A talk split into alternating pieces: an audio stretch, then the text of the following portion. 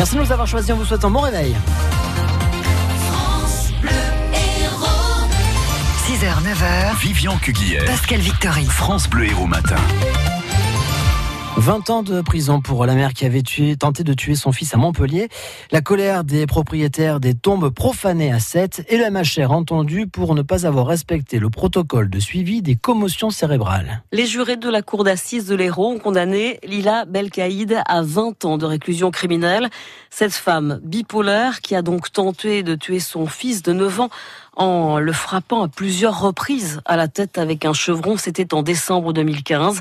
Pendant tout le procès, elle a expliqué qu'elle n'était pas elle-même ce soir-là, qu'elle avait pris de l'alcool, de la drogue. Un procès au cours duquel on a aussi découvert tous les séquelles psychologiques dont souffre ce petit garçon. Son père a livré un témoignage poignant sur ce qu'il vit au quotidien avec l'enfant dont il a aujourd'hui la charge. Un homme extrêmement courageux, parfois démuni devant les crises de son fils, comme le décrit son avocate, maître Sandrine Bertrand. Depuis le 29 décembre 2015, cet homme n'a plus de vie à titre personnel. Tout a été tourné vers son fils. Il s'est retrouvé même jour et nuit à dormir au pied du lit de son fils pour l'accompagner. Il continue également les démarches auprès des médecins. Il continue à l'accueillir à son domicile malgré les crises très importantes de ce petit garçon. Le papa est même obligé d'appeler les pompiers pour qu'effectivement euh, on puisse le contenir. C'est un petit garçon qui se met en danger. C'est un papa qui a dû être obligé de stopper son activité professionnelle, qui ne peut plus le confier à des tiers. Donc c'est vraiment une vie brisée aujourd'hui. On a parlé de chemin de croix, de parcours du combattant, et je pense que les mots sont même très faibles par rapport à ce qu'il est en train de vivre, en sachant que c'est un combat qui continue. Le père qui a la garde exclusive de l'enfant. Un enfant âgé de 3 ans a chuté du troisième étage d'un immeuble situé rue de Barry, c'est dans le quartier de la Mosson. C'était hier en fin d'après-midi. Il était inconscient quand les pompiers l'ont pris en charge. On ne sait pas comment il est tombé par la fenêtre. Pierre Palmade est ressorti libre de sa garde à vue. L'humoriste qui était accusé de viol par un jeune homme avec lequel il a passé la soirée.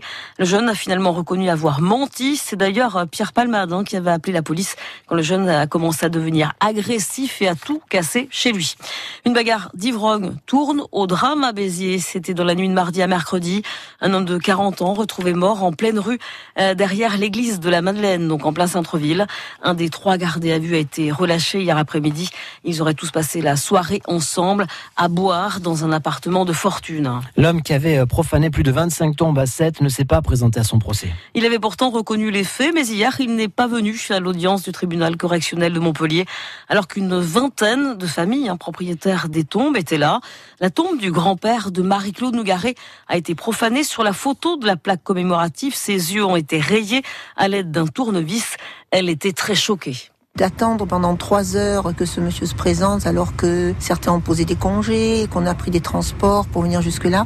On a de la colère qui monte, mais une colère euh, maintenue, bien sûr. Et de la tristesse aussi, parce que certains défunts ont été enterrés récemment et, ça touche beaucoup euh, au niveau affectif. Il nous a été dit que cette personne ne supportait pas le regard des défunts, donc ce sont plutôt les photos qui ont été abîmées que le reste. Là, il est en liberté. Donc aujourd'hui, il les yeux de photos avec un tournevis. Est-ce que demain, il pourra pas s'attaquer à quelqu'un parce qu'il supporte pas son regard. Moi, je pense qu'il est dangereux. Ce qui me rend triste, c'est de voir que on s'attaque à des innocents qui ne peuvent pas se défendre. Rien, rien ne pourra le, le réparer.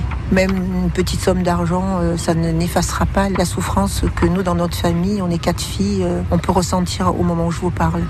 Et les familles ont décidé de créer un collectif et de se porter partie civile pour le prochain procès qui est prévu le 23 septembre.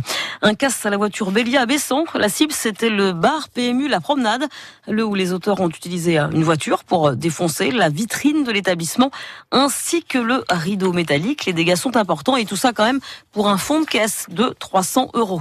Les produits ménagers dans le collimateur de 60 millions de consommateurs.